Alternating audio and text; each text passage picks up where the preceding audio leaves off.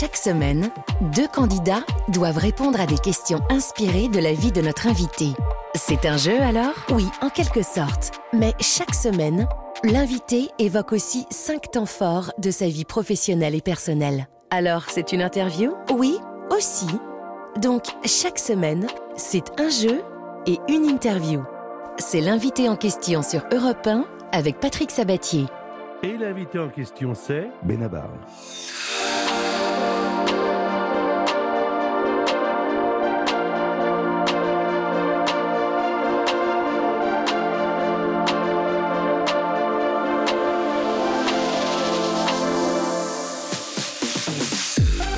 Moi, je suis quand même très content de vous retrouver. Et en plus, je fais un métier formidable. Pourquoi?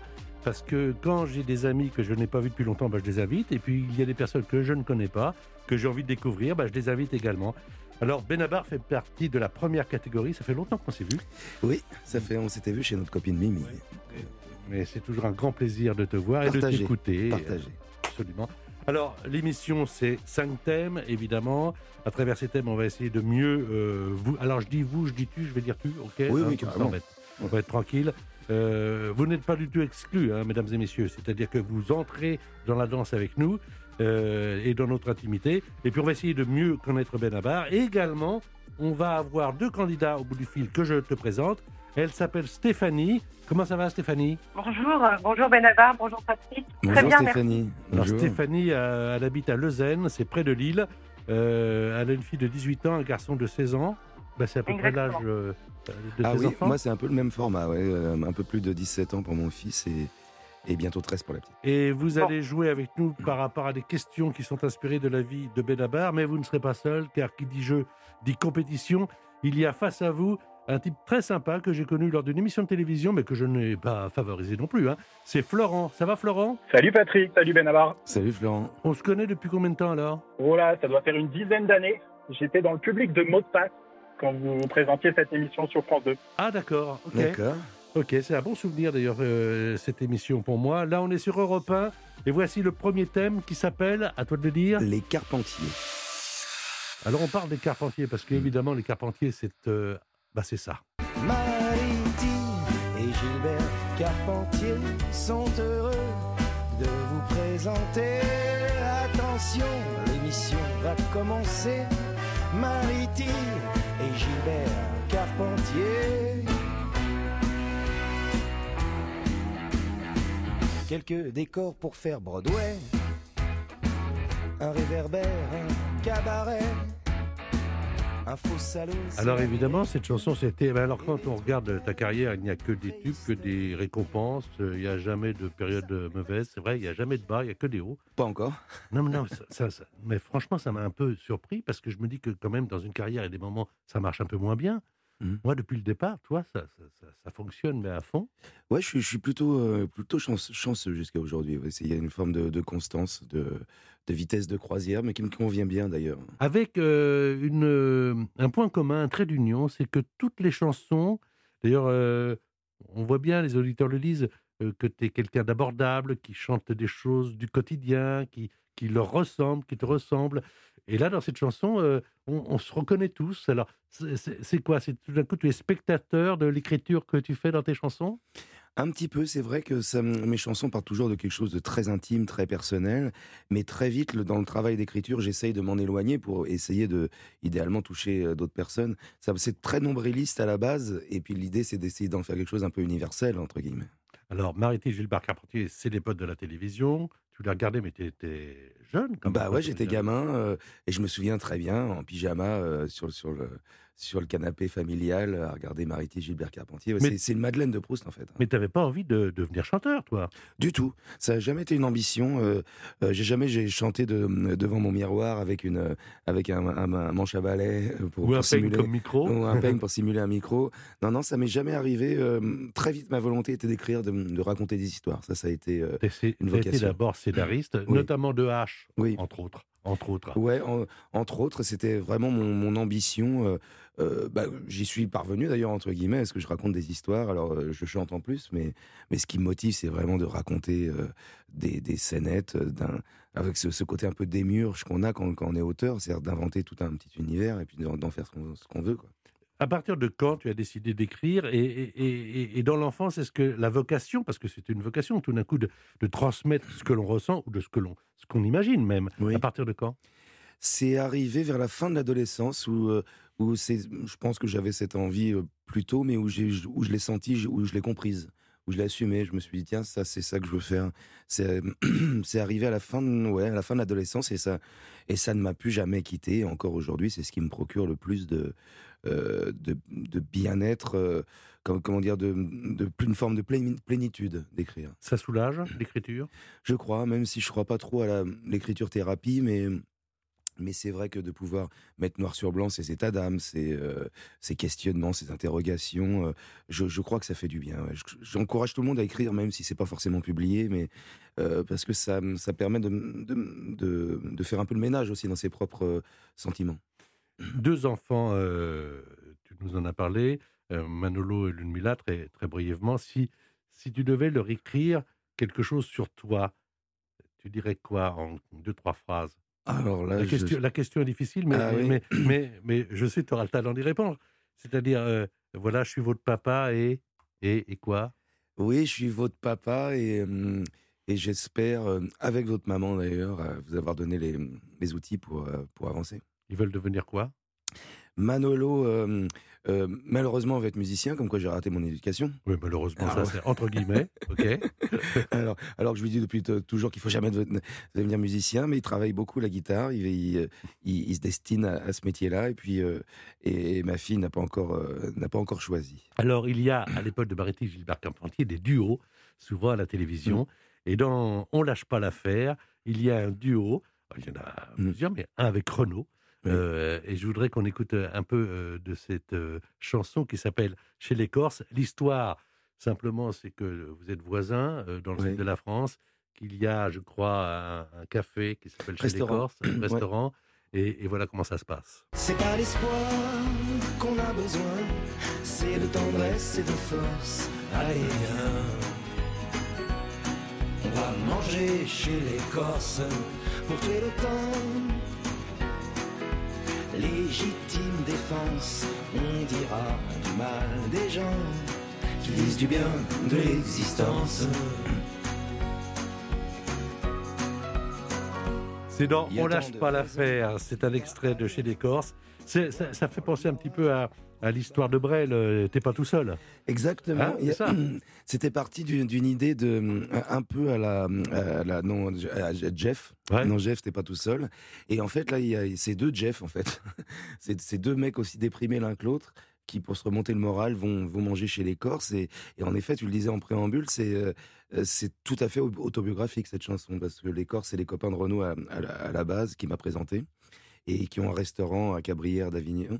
Et, euh, et euh, dans laquelle on, va souvent manger tous les deux, où on refait le monde. Tout ce que je raconte, tout ce qu'on raconte dans la chanson, on se l'est quasiment dit mot pour mot en, vrai. C'est ça qu'il y a de formidable, justement, dans ces chansons. C'est qu'on a l'impression, je parlais d'abordable tout à l'heure, que tu es vrai. Enfin, c'est pas une impression, d'ailleurs, c'est la réalité des choses. Et que tu racontes ce que tu vis comme une écriture cinématographique en plus. Parce que moi, ce que j'ai toujours apprécié chez toi, j'ai eu l'occasion de te le dire, mais je te le redis au micro d'Europe 1, c'est-à-dire que, voilà, on écoute, on y est. On est dans l'histoire. On est à là, on est chez les Corses. Euh, on est dedans. Bah merci parce que c'est vraiment un- une grande partie du, du- du boulot, essayer d'immerger oui, l'auditeur dans, dans, dans- dans ce que je raconte. Je crois que j'ai- une inspiration assez, euh, assez visuelle en fait. Ça, ça, ça part de là, me semble-t-il. On va jouer maintenant, car c'est à la fois une interview et un jeu, avec euh, évidemment Florent et avec Stéphanie. On va commencer par Stéphanie, avec une question qui a un rapport avec la vie de notre invité. Vous êtes prête, Stéphanie? Oui, je suis prête. Alors, écoutez-moi bien. Voici la question. C'est lors d'un show des Carpentiers que s'est produit un coup de foudre entre un chanteur et une actrice. Mais de quel couple s'agit-il? Serge Gainsbourg et Jane Birkin qui se seraient rencontrés sur le plateau, Johnny Hallyday, Nathalie Baye ou Julien Clerc et Miu Miu? L'un des trois couples s'est rencontré, tu n'as pas le droit de jouer, Bruno, mais euh, c'est à notre amie Stéphanie de répondre. Un point, pour un point. Je, je dirais Charles Gainsbourg et Jess Berling. Qu'est-ce que tu penses, toi, Bruno? Je pense pas. Ouais. Je crois qu'ils se sont rencontrés sur un film. euh, de Godard, euh, je crois. Mais là, il Mm. s'agissait de Johnny et de Nathalie. Ah, La scène se passe sur le plateau de l'émission euh, Formule 1 plus 1. Le chanteur et l'actrice doivent jouer ensemble un sketch écrit par Philippe Labro. Et la star, Johnny, arrive à une heure et demie de retard, ce qui énerve énormément Nathalie, qui finit par le trouver touchant. Et tout compte fait, à un moment donné, il y aura Laura. voilà, Ah, voilà, la petite de Nathalie et de Johnny. Vous n'avez pas marqué ce premier point, mais il y aura d'autres questions. Vous pourrez jouer encore avec nous. Évidemment, c'est au tour de Florent maintenant. Florent. Florent, qui est un fan de Benabar. Vous connaissez le dîner par cœur, je crois. hein? Ouais, c'est ça, je la connais par cœur. Hmm. Depuis 20 ans, j'écoute Benabar, donc euh, c'est une Ah, des merci. plus connues. Donc euh, je la connais bien, ouais. La merci. question ne se porte pas sur le dîner, mais j'espère que vous allez pouvoir y répondre. Quel groupe a été reçu dans un show des Carpentiers? C'était le numéro 1 de Jodassin en 1977. Est-ce que Jodassin recevait pour le compte des Carpentiers les Beatles, les Stones ou les Jackson 5 Euh, au hasard, je vais dire les Jackson 5, Oui, mais alors totalement au hasard, hein, vous l'avez dit. Hein. carrément. Eh bien, vous avez raison, voici la réponse. Bien joué. Moi aussi.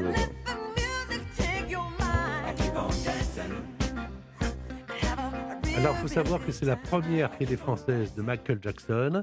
Et Jodassin, à l'époque, qui présentait donc son émission, puisque c'était lui le numéro un, euh, avait dit comme présentation Imaginez que Mireille Mathieu soit noire et que tous ses petits frères chantent. Ça vous donne une idée de ce qu'est la famille Jackson. Je ne sais pas si on aurait pu le présenter comme ça aujourd'hui. L'invité en question, Patrick Sabatier sur Europe 1. L'invité en question, c'est Benabar. deuxième thème après les Carpentiers. Saint-Pétersbourg. Alors, il y a une chanson dans l'album qui s'appelle Pétersbourg. Oui, parce que je ne suis pas un saint. Voilà. Alors, Saint-Pétersbourg, c'est quand même euh, une ville très romantique. Terriblement romantique et, et- et je confirme parce que j'ai été en, en voyage de noces euh, à Saint-Pétersbourg. C'était un, un rêve de- depuis toujours, avec un peu aussi euh, Dostoïevski, ce côté un peu littéraire, euh, 19e siècle, euh, littérature russe. Et je suis tombé amoureux de la ville, comme beaucoup. Hein, c'est, Pétersbourg, ça fait un peu le, le même effet que Venise. On- On n'oublie jamais une fois qu'on, qu'on a po- posé le pied là-bas. quoi. Alors, quand il est amoureux, quand il ressent des choses, Benabar, il le chante. Pétersbourg, lors du solstice de juin, quand la nuit passe son tour, pour quelques jours sans fin, une slave sérénade en bord de Baltique, la grave Léningrad de son nom bolchevique.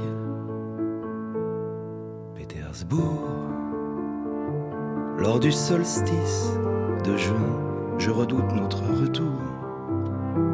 J'ai tant souhaité le tien, le lac des cygnes. C'est bon signe, espérons. Je réciterai Pouchkine, vite appris dans l'avion. Une très belle Ah. Alors, euh, avec Stéphanie, euh, ta femme, tu t'es mariée en 2010, tu allé en voyage de noces à, à Pétersbourg, à Mhm. Saint-Pétersbourg. Mhm. Est-ce que tu te souviens de la première fois où tu as vu ton épouse? Le premier jour où tu l'as vue? Je crois m'en souvenir, c'était euh, à l'époque, je, je jouais dans les bistrots. On se connaît d'avant, je, je passe à la télé et tout ça. D'avant d'être connu. d'avant d'être connu. Et, euh, et je me souviens d'un soir, euh, un bistrot avec une d'une foule immense d'une dizaine de personnes. Et, euh, je, crois que c'est la première fois qu'on s'est vu. Et tu as su quand que ça allait être la maman de tes enfants, la femme de ta vie? Euh, ça c'est, je l'ai jamais vraiment su d'ailleurs. Je crois que ça s'est fait comme ça. Euh, Je me suis pas trop projeté, mais j'essaie de pas trop me projeter en, en général. Je trouve que ça, hum, c'est plus un inconvénient que hum, qu'une facilité. Quand, quand on se projette, on, on se monte des petits barnums euh, personnels et puis ça, ça peut compliquer les choses. Et ça, et ça empêche aussi la, la simplicité, euh, laisser faire la, la, la vie, quoi. En quoi elle est indispensable aujourd'hui, au jour le jour, à ce que tu fais? Toi qui es connu, exposé, avec tout ce que ça comporte? Bah, c'est- bah, on, a- on a une vie de famille euh, très, euh, euh, très simple finalement, de, de bourgeois, de, de grands bourgeois d'ailleurs en l'occurrence, mais euh, on, on a toujours fait attention à, à- à maintenir ça tous les deux, Mmh. à une, une forme de, de simplicité. euh, Stéphanie est, est fille d'ouvrier de- du Beaujolais et de et de vignerons du Beaujolais, mais, mais vignerons à l'époque où c'était vraiment prolétaire. Aujourd'hui, évidemment, c'est très classe d'être vigneron. À l'époque, c'était pas tout à fait le cas. Et puis, elle n'est pas du tout impressionnée par ce métier. elle aime bien ça. Enfin, elle, suit mon, ma carrière avec intérêt, mais, mais sans plus. C'est-à-dire que hum, ça la touche pas plus que ça. Donc ça, ça permet d'avoir une forme d'équilibre. Vous, Stéphanie, l'autre, parce que Stéphanie, c'est ta mmh. femme, il y a Stéphanie Beauval qui est notre candidate. Vous pourriez vivre avec quelqu'un de célèbre? Ah oui, je pense, oui. non, parce que c'est pas, c'est, pas évident, hein. Euh... Je sais pas, en tout cas, je, me dis que ça permet d'accéder à des choses euh, oui, c'est vrai. Auxquelles, euh, auxquelles, c'est difficile pour nous, quoi. Voilà. Ouais, c'était vrai, c'est vrai. Il y, a, des, il y a des petites complications, c'est-à-dire que ça, ça crée des, des jalousies, des, euh, des, des, des, conflits inattendus et qu'on met du temps à déceler d'ailleurs. Mais, mais sinon, en, effet, c'est plutôt un avantage. Hein, ça permet de, euh, d'avoir une vie très euh, confortable et, et, en effet, comme, comme vous le disiez Stéphanie, euh, d'avoir accès à certaines choses qu'on n'aurait pas eu autrement. Quoi. Et Florent, vous qui êtes professeur de maths au collège, qui êtes paxé avec Camille depuis 9 ans, vous n'avez pas encore d'enfant, vous auriez pu avoir une célébrité dans votre vie? J'ai, vu, j'ai vécu 15 ans avec Marilyn Monroe. Oui. Donc, ah, c'est vous. Alors, voilà, justement, on le cherchait. C'est donc vous, alors. Hein Euh, bon, alors Florent, puisque vous avez de l'humour, vous allez avoir également euh, la possibilité euh, de jouer tout de suite, même si vous n'en aviez pas d'ailleurs, puisque vous êtes candidat, vous jouez pour deux points. Question sur Saint-Pétersbourg. Quel autre nom donne-t-on à Saint-Pétersbourg? Est-ce qu'on l'appelle le Petit Versailles, la Ville Blanche ou la Venise du Nord? Pour deux points. je vais dire la Ville Blanche moi, j'aurais dit également la Ville Blanche, mais je me serais trompé car c'est la Venise du Nord. Ah bon, c'est pas Bruges Alors, Bruges, J'aurais plutôt mis ça en Belgique, ouais. Oui, oui. Alors, Bruges, c'est la Venise du Nord, du Nord, pardon. Amsterdam peut être également la Venise du Nord, mais Saint-Pétersbourg également. Et à propos de Saint-Pétersbourg, c'est le tsar Pierre le Grand qui a créé Saint-Pétersbourg. Pierre, Peter, voilà. Mm. Il mesurait 2 mètres 03, était totalement alcoolique, il avait des crises de nerfs, prétendait qu'il était professionnel dans 14 disciplines, dont celle d'arracheur de dents. Il a épousé une blanchisseuse, devenue Catherine Ier, et a nommé gouverneur de Saint-Pétersbourg un vendeur de Pirovski, ce sont les petits pâtés, euh, qu'il avait trouvé sympathiques. Donc, alors, toi, es gouverneur. Voilà, ça se passait comme ça. Donc, pour l'instant, ça permet peut-être à Stéphanie de remonter, car vous n'avez pas marqué de points. On joue pour deux points. Stéphanie, c'est à vous.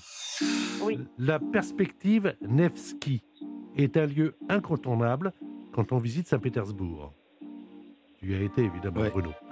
Comment la surnomme-t-on Les Champs-Élysées de Saint-Pétersbourg, le Pont Neuf ou la Notre-Dame? Réponse. Euh, les Champs-Élysées de Saint-Pétersbourg, pardon Réponse exacte, deux points. Donc, c'est l'avenue principale, euh, imaginée par le tsar Pierre le Grand en 1760 et taillée dans une forêt entre les bords de la Neva et la gare de Moscou. Elle concentre la majorité des commerces, des banques et de la vie culturelle et diurne et nocturne. Bah alors pour l'instant, deux points pour Stéphanie, un point pour Florent. La troisième question voudra évidemment trois points. Vous êtes sur Europe 1. C'est dimanche après-midi, vous revenez peut-être de week-end. Attention sur les routes. Voilà, tranquille, cool. Ne quittez pas Europe 1. Benabar est avec vous. L'invité en question, Patrick Sabatier sur Europe 1. L'invité en question, c'est Benabar. Voici de quoi allons-nous parler des... Les clowns. Alors pourquoi on a pris les clowns en fait? Parce que c'est une vocation tout petit. J'ai toujours une passion pour les clowns, qui doit avoir un, aspect psychanalytique, à mon avis, assez profond. la trompette, notamment, comme les clowns en jouaient, j'ai voulu jouer de la trompette quand j'étais petit. J'en joue encore aujourd'hui, d'ailleurs.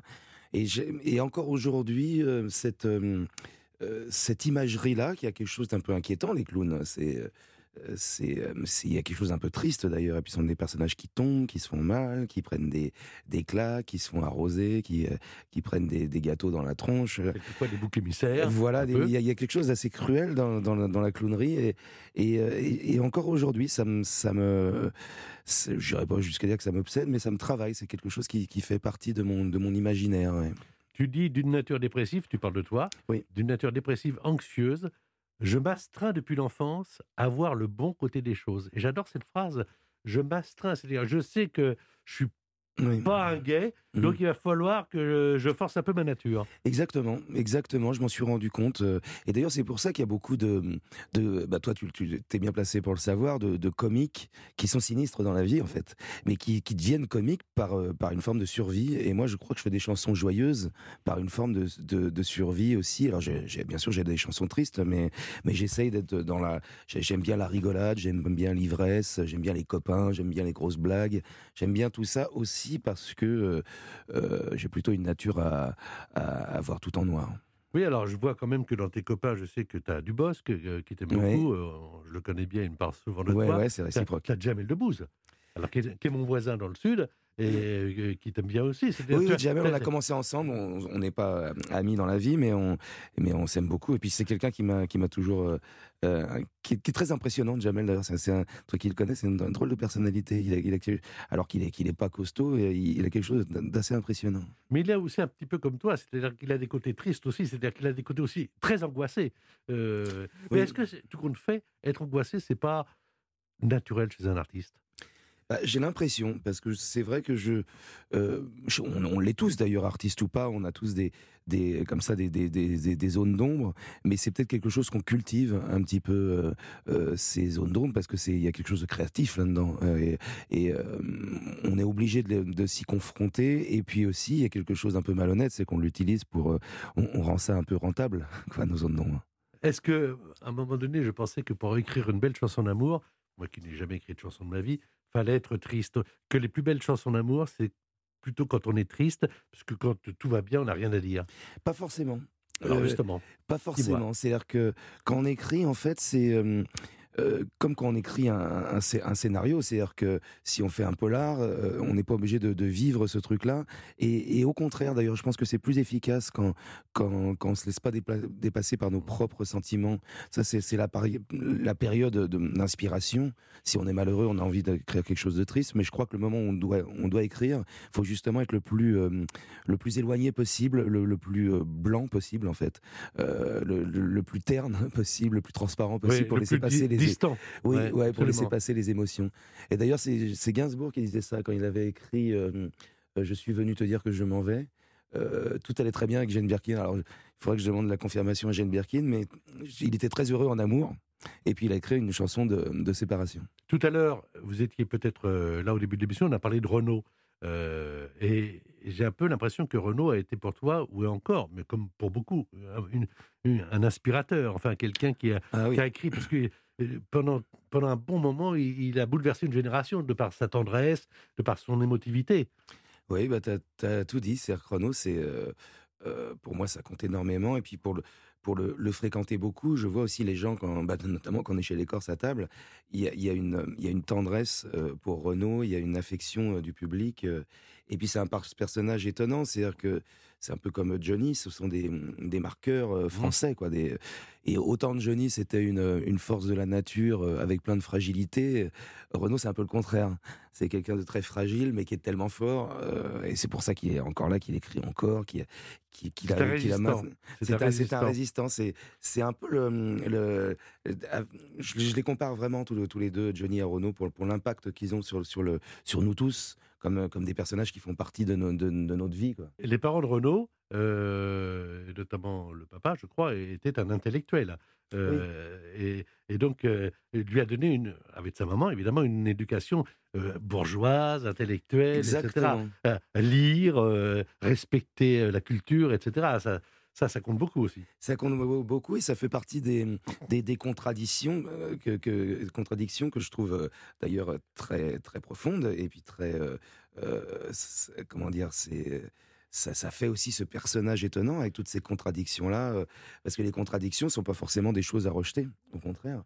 On en a tous, et puis euh, et Renaud a, réussi à cultiver ça, le côté très loulou de banlieue, en étant lui-même fils de bourgeois, et c'est pas forcément, euh, enfin finalement c'est pas forcément contradictoire en fait. Que, que faisaient ou que font tes parents? Mais ma mère était libraire, Mmh. Et, mon papa était euh, régisseur, dans, enfin au début était dans la douane, et puis après était régisseur dans le cinéma. J'ai adoré ton humour quand, lors d'une émission de télévision, euh, ta maman t'a fait un témoignage et que tu as dit, mais oui, mais cette femme me suit depuis pas mal de temps. À chaque fois que je fais quelque chose, je la trouve derrière moi. Je ne sais pas qui c'est. Je sais pas qui c'est. Et j'ai adoré ça parce que c'est c'est une vraie partie de toi, c'est-à-dire c'est beaucoup d'émotions et en même temps tout de suite une pirouette. Ouais, c'est vrai, je m'en, rends compte, j'ai un peu ce côté-là ouais, de, de, m'éloigner un peu des, émotions. Euh. mais je pense que c'est aussi, euh, bah, c'est, comme la, la, dépression, tout ça, c'est que je pourrais vite me laisser aller, euh, avoir la, larme à l'œil trop rapidement, donc je préfère prendre la tangente le plus vite possible. Alors, on va jouer avec Stéphanie et avec Florent qui sont avec nous depuis 17 heures dans cette émission et qui écoutent évidemment, puisqu'ils aiment Benabar, les confidences de Bruno Benabar. Benabar, vous savez d'où ça vient, euh, Stéphanie, ou pas? Oui, je, connais l'origine, si je ne me trompe pas. Je peux le dire? Ben évidemment. Oui, si je ne me trompe pas, c'était euh, Barnabé en Verlan. Oui, c'est ça. Et le clown, Barnabé. Il, faisait partie d'un duo de clowns, c'est ça, avec Patchol, ah, je crois. Ah, Patchol, ah ouais, très touché. Mais oui, Alors, et puis, euh, voilà, vous avez adopté le, verlan de. Bah ouais, c'est resté, c'est resté. J'ai oublié de vous le dire, mais qui dit jeu dit en jeu. Vous allez partir une semaine en vacances là où la gagnante en famille. Quatre personnes sur un bateau de location qui s'appelle le boat. Le, faut le prononcer en français, boat en anglais, le boat. Pour je le dis bien, le boat. pour naviguer sur une rivière ou un canal de votre choix, vous conduirez vous-même votre bateau. Ce sont des bateaux sans permis qui se conduisent très facilement. Ils sont très confortables et c'est surtout une très belle manière de naviguer en pleine nature sur la Vilaine, en Bretagne, sur la Saône, en Bourgogne, sur la Charente, en découvrant les belles régions de France. Allez voir davantage d'informations sur www.leboat.fr. Le boat. Alors attention, voici la question pour vous, ma chère Stéphanie. Quel chanteur n'a jamais interprété une chanson sur les clowns? Jamais interprété, hein Est-ce Soprano, Claude François ou Calogero? Question sur les clowns parce qu'on a parlé des clowns, évidemment, tout est relié dans l'émission. Ah soprano, c'est sûr, il a chanté sur le clown. Et après, c'est Claude François. Ou, ou Calogero. Lequel des deux n'a pas chanté euh, Je dirais Claude François. J'aurais dit pareil. Et pourtant, moi, j'ai la preuve que vous avez tort. Merde. Tout le monde non. d'un clown, pourquoi pas toi Ah merde, j'aurais dit pareil que vous, moi. Tout le monde aime bien Et Calogero, il sera pas fait parce que l'album autour du cirque, euh, le fil, tout ça. A priori, nous, euh, d'après les informations dont on dispose, comme on dit, il n'en a pas fait. Alors, Question maintenant pour Florent, pour trois points toujours. Pour l'instant, il y a trois questions pour Stéphanie, deux points. Un point pour Florent, mais voici une question qui peut lui rapporter trois points. Dans quel film Jean-Paul Belmondo apparaît-il déguisé en clown? Est-ce Les Morphalous, Hold Up ou Le Magnifique Je sais que Bruno vient de me donner la bonne réponse. Je dirais Hold Up Ouais. Réponse exacte. Réalisé par Arcadie Alexandre de son prénom, tourné au Canada lors de la scène de la cascade avec la dépanneuse finissant sa course dans un tas de sel, Mel Mondo se blesse, je peux le dire parce que j'y étais pour la télévision. Et il a eu quelques points de suture. Comment il en a réchappé, je ne sais pas, parce que c'était quand même quelque chose d'ahurissant. Et après cet incident, Bébel va décider de limiter les grandes cascades. Trois points de plus pour vous, donc quatre points pour Florent, deux points pour Stéphanie. Il reste encore deux questions, dont la dernière vaut dix points, donc qui peut remettre tout en question, puisqu'il s'agit de l'invité en question. L'invité en question. Patrick Sabatier sur Europe 1. L'invité en question, c'est Benabar. Nous sommes le dimanche après-midi. Je ne sais pas ce que vous faites. Peut-être lisez-vous. Eh bien, voici de quoi vous nourrir. Ah, Balzac. Alors, tu as une phrase formidable. Bruno Benabar est l'invité en question cet après-midi. Lire la comédie humaine de Balzac, c'est un peu ma traversée de l'Atlantique. Et j'ai adoré cette image parce que, parce que Balzac, bah, Balzac est, est, mort euh, en 1850, je crois. Il a vécu 49 ans. Mmh. Et il a tout dit. Ah bah oui, c'est vertigineux. Je, je, fais partie. Alors on est on est nombreux hein, de des, des Balsaciens entre guillemets. C'est-à-dire que euh, c'est euh, il y, a, y, a, tout. Oui, tu viens de le dire. Il y, y, a tout dedans quoi. C'est-à-dire que c'est on n'en fait jamais le tour. moi, j'ai je redoute le moment où j'aurai tout lu. Mais en fait, je redoute pas tant ça parce que je pense que je recommencerai. Euh, là, j'ai un bouquin de Balzac dans mon, dans mon sac. J'ai la recherche de l'absolu en ce moment. Et euh, c'est euh, étonnant, mais par le style. Alors, il y, en a qui comparent ça à la recherche du temps, du, temps perdu. Et tu vois, j'en bégaye. À la recherche du temps perdu, c'est quelque chose qui t'accompagne tout le temps, en fait. Mais la comédie humaine, ce sont évidemment des personnages caricaturaux de ce qu'ils représentent de ce qu'ils sont, de ce qu'ils vont apporter à la société ou se servir de la société.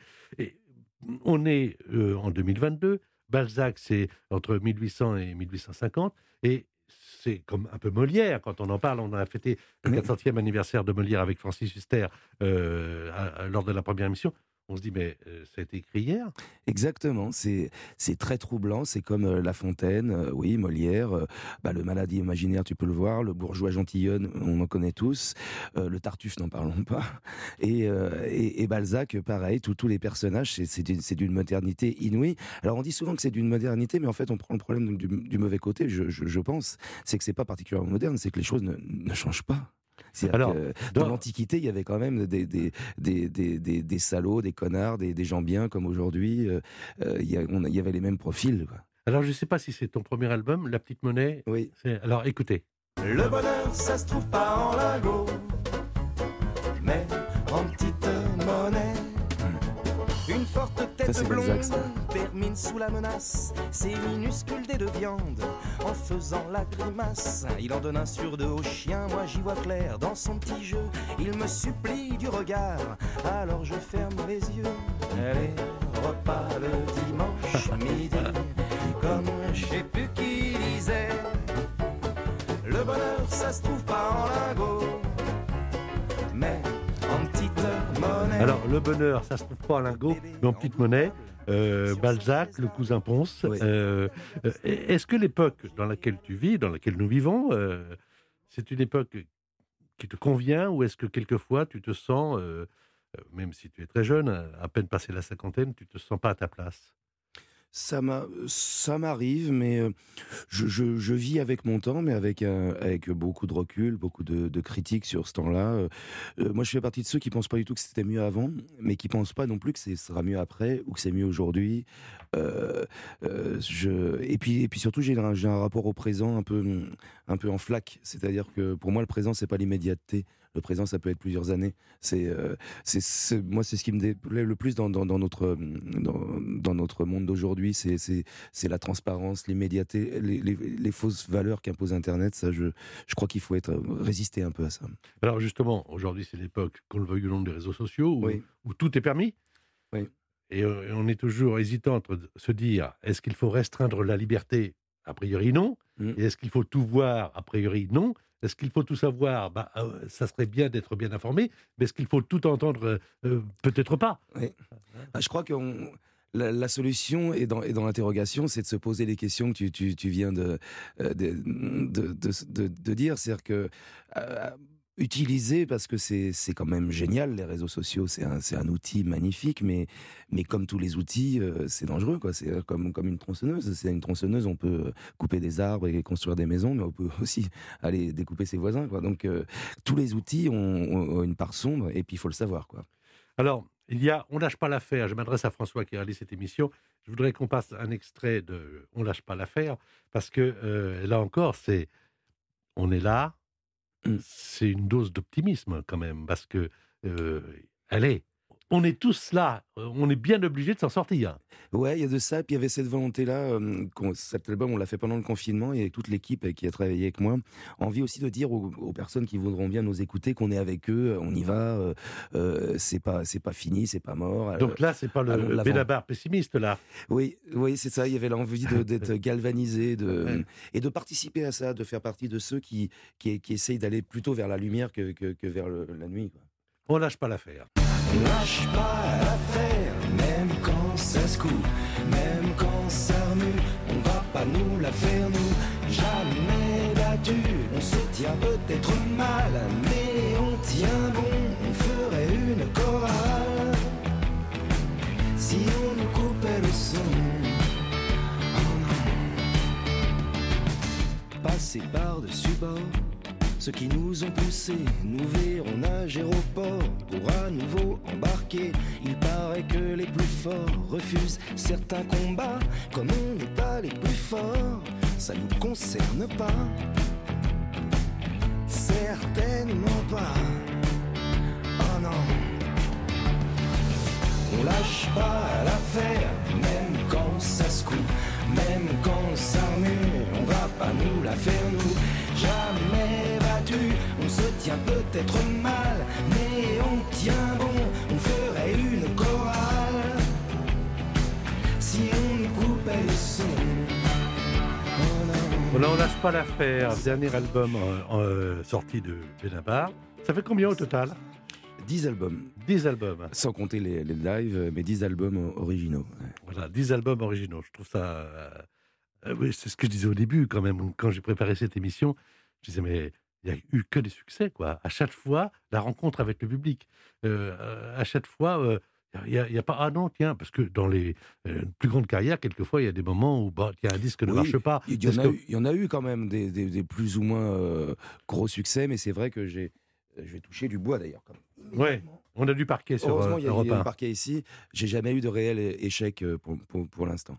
Mais je considère ça, moi, comme une conversation avec le public qu'on a entamé il y a, il y a, plus de 20 ans maintenant. Et à chaque fois, je donne un peu des, des nouvelles. Moi, pour moi, les albums, c'est un, c'est, un peu un, une, lettre que j'envoie au, au, public à chaque fois. Je, je, le vois vraiment comme ça. Sur ce que tu vis, sur ce que tu ressens, sur le moment présent. Tu parlais tout à l'heure d'immédiateté, bah, et ton présent qui s'étend, bah, c'est ça. C'est un présent qui s'étend. J'ai un peu l'impression qu'il commence au début de l'album et qu'il se termine au moment où l'album sort. Bah, c'est exactement ça. Et puis en plus, après, il y, a la, tournée qui est le moment de validation où vraiment on va voir le, euh, les gens qui, qui, veulent bien se déplacer. Donc il y a ce.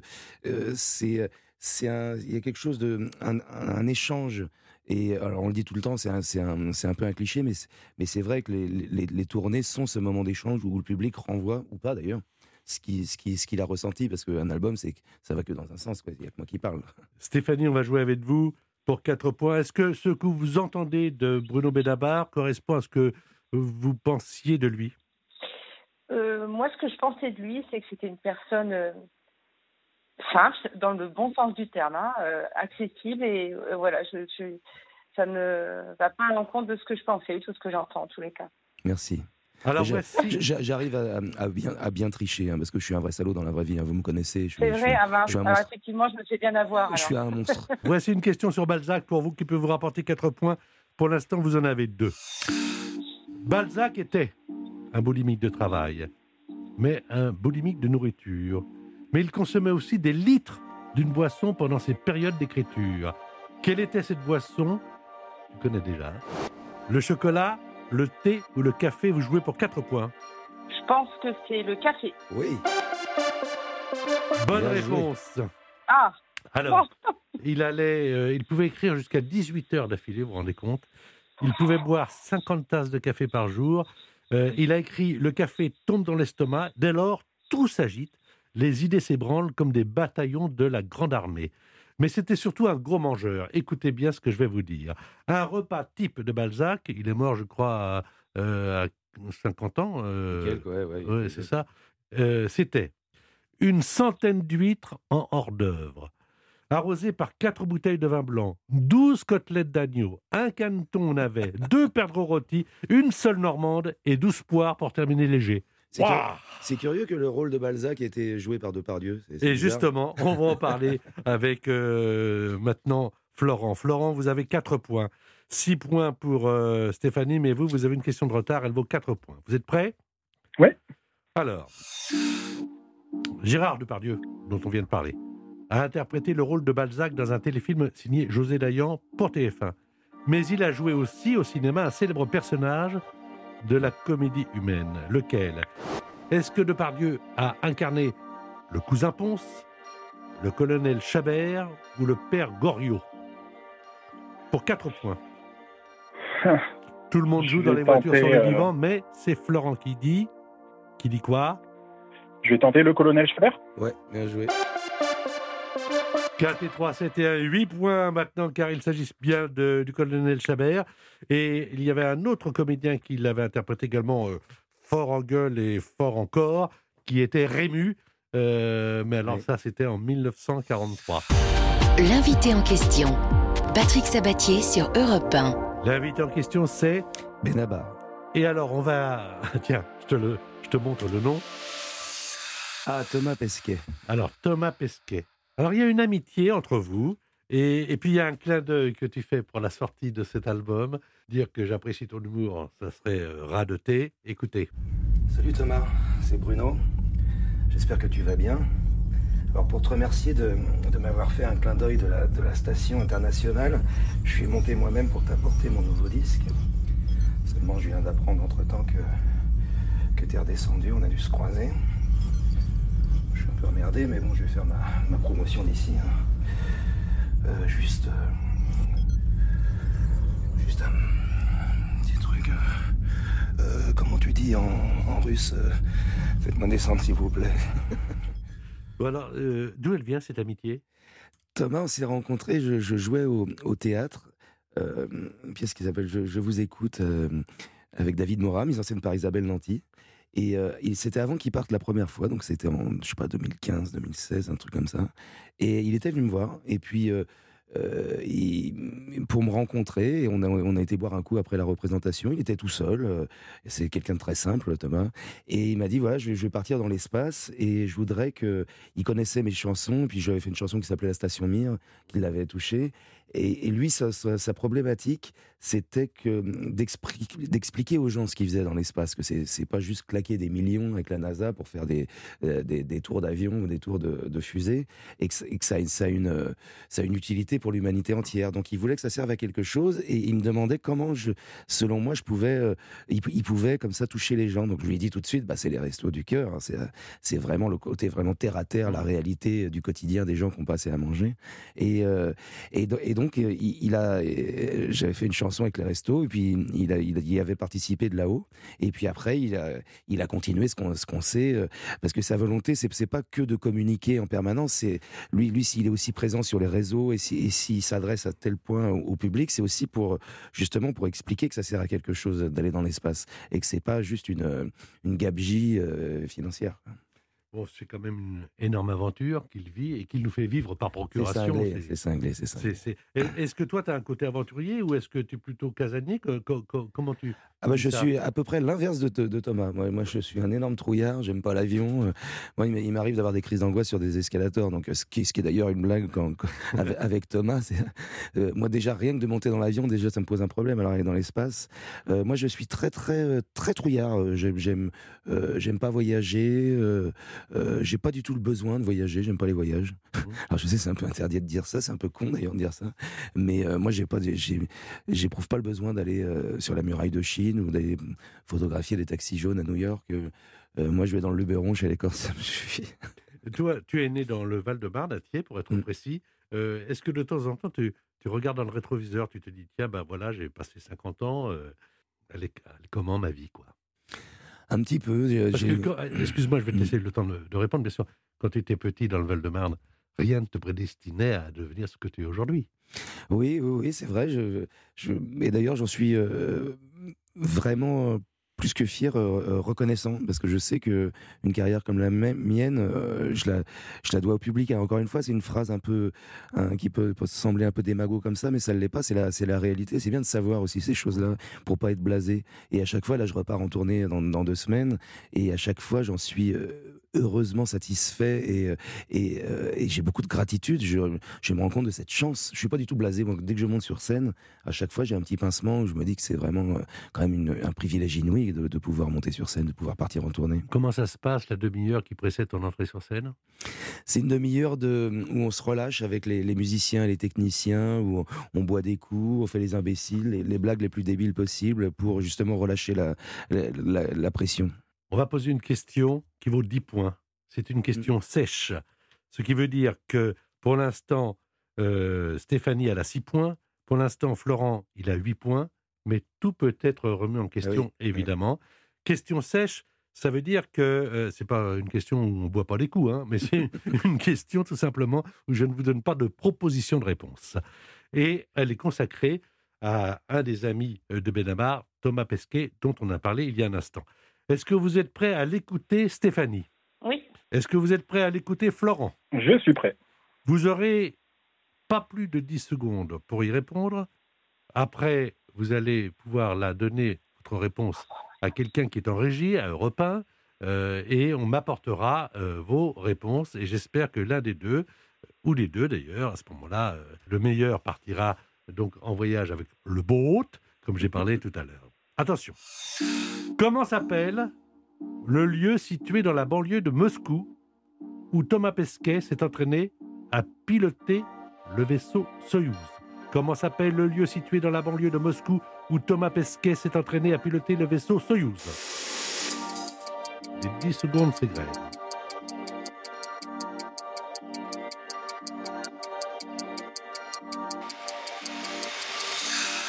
J'attends qu'on me donne des réponses. Je rappelle dur. hein. que le gagnant, oh, c'est assez connu quand même. Le gagnant part une semaine en vacances en famille, donc sur un bateau de location, le boat, pour naviguer sur une rivière ou un canal de votre choix au départ d'une des 18 bases de départ, le boat en France. Vous conduirez vous-même votre bateau sans permis qui se conduit très facilement. Ces bateaux sont très confortables et c'est surtout une façon extraordinaire de découvrir les belles régions de France en naviguant par exemple en Camargue, sur la Vilaine en Bretagne, sur la Saône en Bourgogne, sur la Charente ou sur les étangs du Languedoc. Allez voir sur www.leboat.fr. Réponse de Stéphanie, pas de réponse. Je pense que c'est la station de Baïkonour. Ah, bien, C'est pas mal. bien joué. Mais la réponse que nous attendions, c'est Florent qui nous l'a donnée. Allez-y Florent. La Cité des Étoiles La Cité des Étoiles.